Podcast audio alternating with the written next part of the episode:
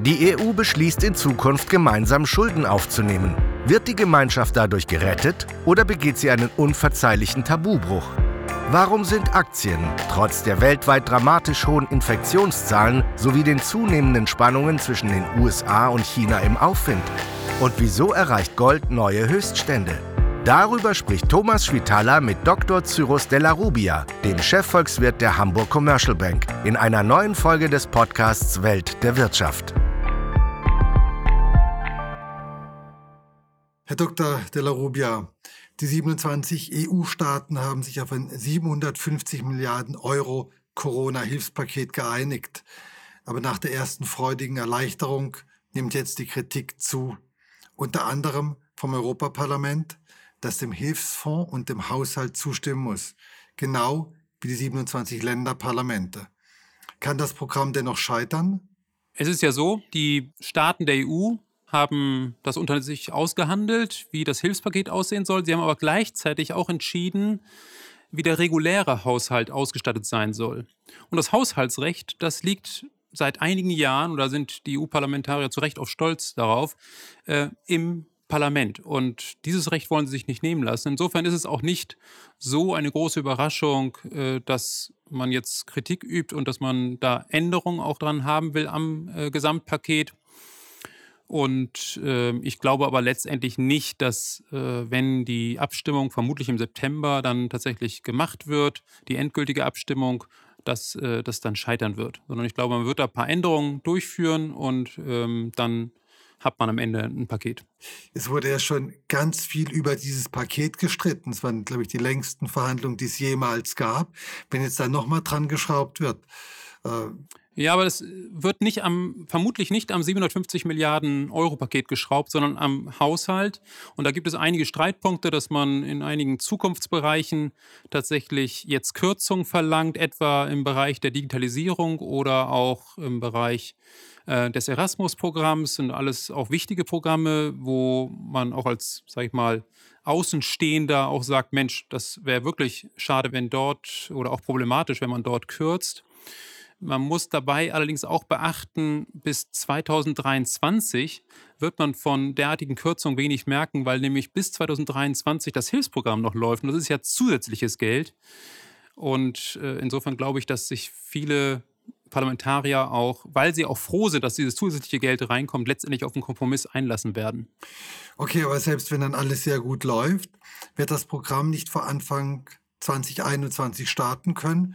Dann können die Anträge gestellt werden, dann müssen sie genehmigt werden und bis tatsächlich Geld fließt, vergeht doch relativ viel Zeit. Dauert das alles nicht ein bisschen lange? Ja, ich glaube, das wäre zu viel erwartet, wenn man sagt, äh, die EU kann heute was beschließen und morgen geht's los. Auf nationaler Ebene ist das ja schon schwer genug. Jetzt auf multinationaler Ebene sozusagen ist das natürlich nochmal ein, noch ein paar Entscheidungsschritte mehr. Aber letztendlich heißt das nicht, dass das Paket dadurch wertlos wird, sondern es heißt einfach nur, es kommt etwas später.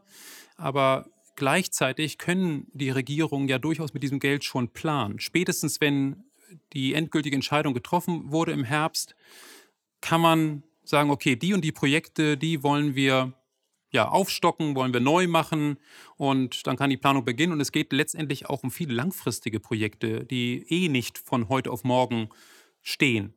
Und insofern, glaube ich, ändert das wenig an der Tatsache, dass das äh, Paket ein gutes Paket ist. Hilfspakete ist es ganz egal, ob das Kredite sind oder ob das Geld verschenkt wird, sind immer nur so gut wie die Projekte, für die sie dann im Endeffekt genutzt werden. Wie groß ist denn die Gefahr, dass durch die Corona-Hilfen nun alte, wenig zukunftsgewandte Industrien und Strukturen in Ländern gestärkt werden, die zuletzt ohnehin den Anschluss verpasst hatten? Ja, diese Gefahr ist immer da und äh, genau wie Sie sagen, egal woher dieses staatliche Geld kommt, aus nationalen Quellen, aus multilateralen, multinationalen Quellen. Wir haben in der Finanzmarktkrise das gleiche Problem ja gehabt. Da sind auch sehr viele Unterstützungen geflossen und einige Länder haben es sehr gut genutzt. Wenn man sich beispielsweise Spanien und Portugal anschaut, die haben wichtige Reformen durchgeführt. In Italien hat man gesehen, da gab es gute Reformansätze, aber die hat man nicht zu Ende geführt. Und das Ergebnis war, dass Spanien und Portugal überdurchschnittlich gewachsen sind und Italien hat stagniert. Insofern muss man einfach feststellen, diese Länder schneiden sich ins eigene Fleisch, wenn sie das Geld in die falschen ähm, Sektoren und, und falschen Projekte oder falsche Projekte damit finanzieren. Das wird immer wieder passieren und ähm, das sollte aber nicht einen davon abhalten, jetzt zu sagen, oder sollte er nicht dazu verführen, zu sagen, nee, ich gebe jetzt überhaupt kein Geld mehr, weil es könnte ja ein Teil falsch verwendet werden. Ich meine, sie schneiden sich zwar ins eigene Fleisch, aber sie verwenden halt auch das Geld der Gemeinschaft. Das ist ja das Problem.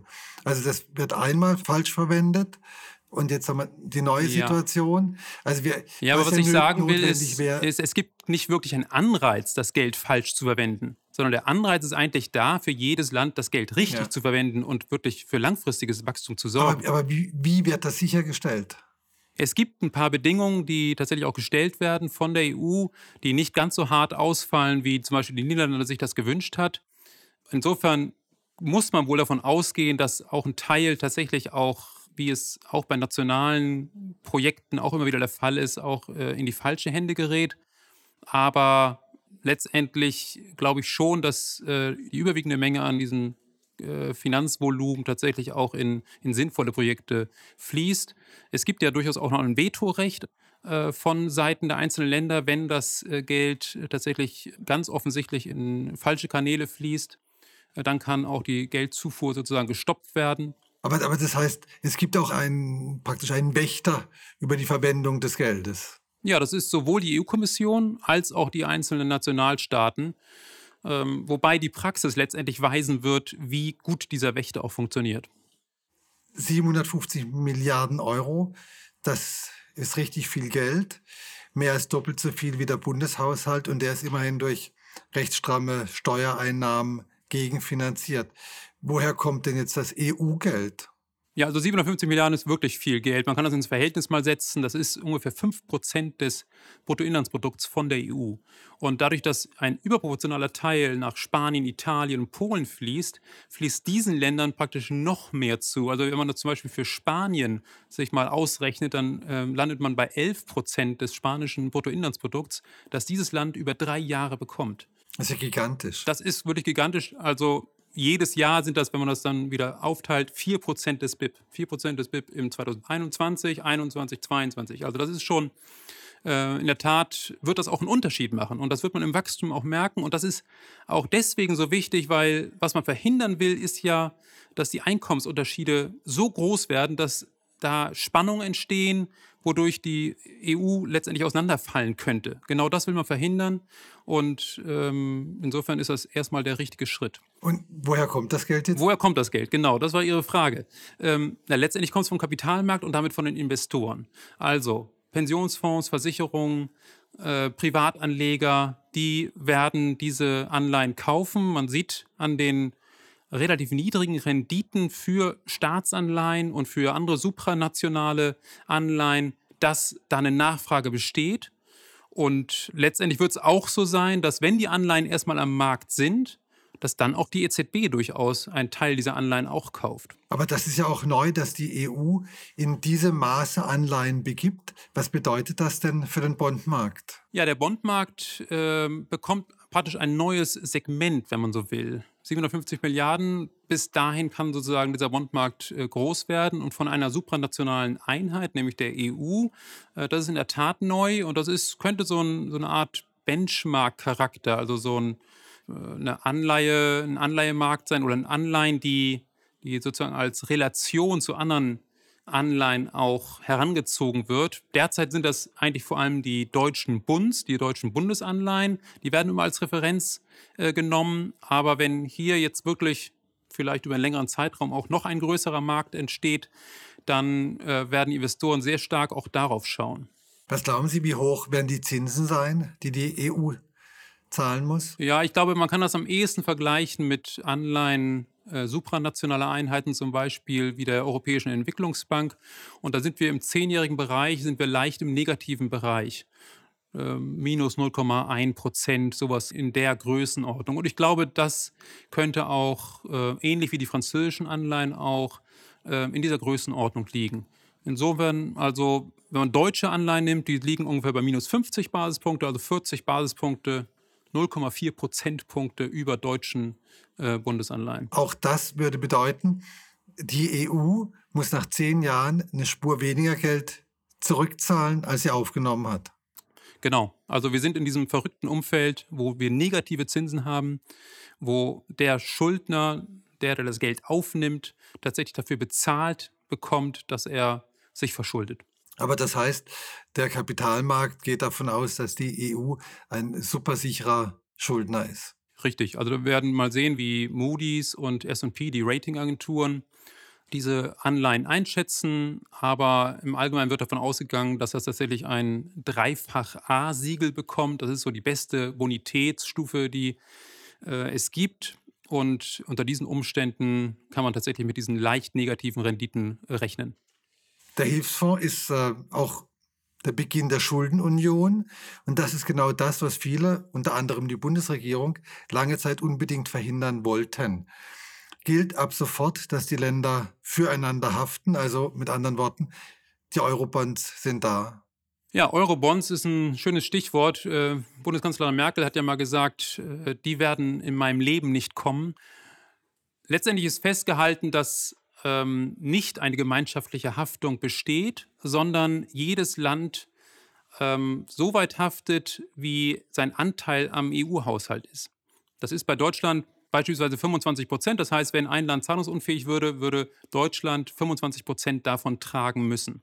Ganz schön viel. Das ist schon mal viel, aber dazu kommt, dass wenn es hart auf hart kommt, dass dann ähm, letztendlich alle Länder auch einspringen werden. Und wenn ein zweites Land dann auch nicht äh, einspringen kann, weil es auch zahlungsunfähig wird, weil es vielleicht ein, ein ja, so eine Abwärtsspirale gibt, ähm, dann wird es auf den Ländern letztendlich äh, Lasten bleiben, ähm, die noch fähig sind. Und insofern haben wir eigentlich schon sowas wie Eurobonds.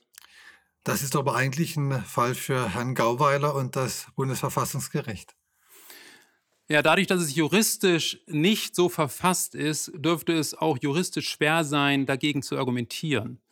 Und in den EU-Verträgen haben wir die Möglichkeit, dass in besonders extremen Katastrophenfällen, und Corona ist so ein Katastrophenfall meines Erachtens, es der EU auch erlaubt wird, sich gemeinsam zu verschulden.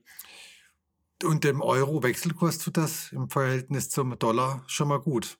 Ja, das ist interessant. Der Euro hat wirklich einen positiven Einfluss äh, erhalten durch dieses Paket, weil die Investoren ja, die, sag ich mal, die ticken anders als Gauweiler und, und andere Beobachter, die ja sehr kritisch gegenüber einer Schuldenunion sind, sondern die meisten Investoren finden eine Schuldenunion in Europa gut. Äh, warum? Weil die EU und die Eurozone damit eher auf gleicher Augenhöhe mit anderen Währungsräumen steht.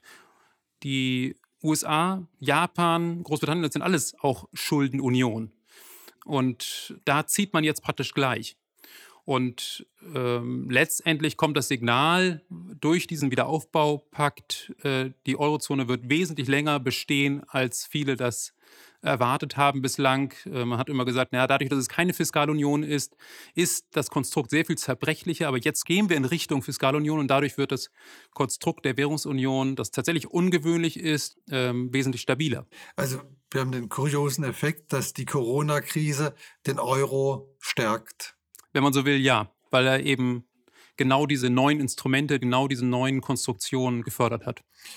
Zum Schluss nochmal ein Blick auf die Aktienmärkte. Steigende Corona-Zahlen weltweit, zunehmender, immer mehr eskalierender Streit zwischen den USA und China, bevorstehende Insolvenzwellen. Dow Jones und DAX sind davon aber komplett unberührt. Ich habe das schon ganz oft gefragt und äh, ich wiederhole es aber gern. Was ist da los? Ja, was ist da los? Ähm, also es gibt ja ein Sprichwort von John Maynard Keynes, ähm, dem Begründer des Keynesianismus.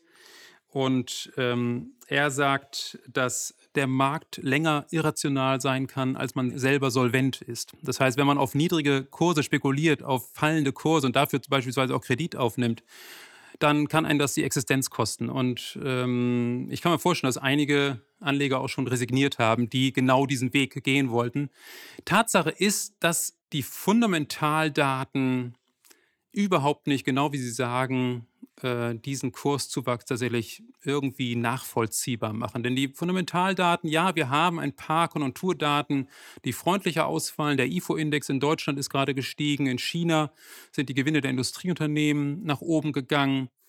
Aber wenn man sich die Corona-Zahlen anschaut, und die sind sagen wir, der Indikator, der letztendlich entscheidend ist, dann sieht das da doch relativ düster aus. Also ähm, in den USA kommt die erste Welle immer noch nicht zum Stillstand. Wir haben an vielen Tagen haben wir über 70.000 neue Fälle.